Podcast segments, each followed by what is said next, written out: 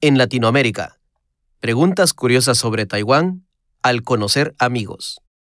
在拉丁美洲认识新朋友时会被问的问题： ¿Eres de Japón? 你是日本人吗？No, soy de Taiwan。不是，我是台湾人。 ¿Dónde está Taiwán? 台湾在哪里？台湾 es una isla pequeña al suroeste de Japón。台湾是一个小岛，在日本西南边。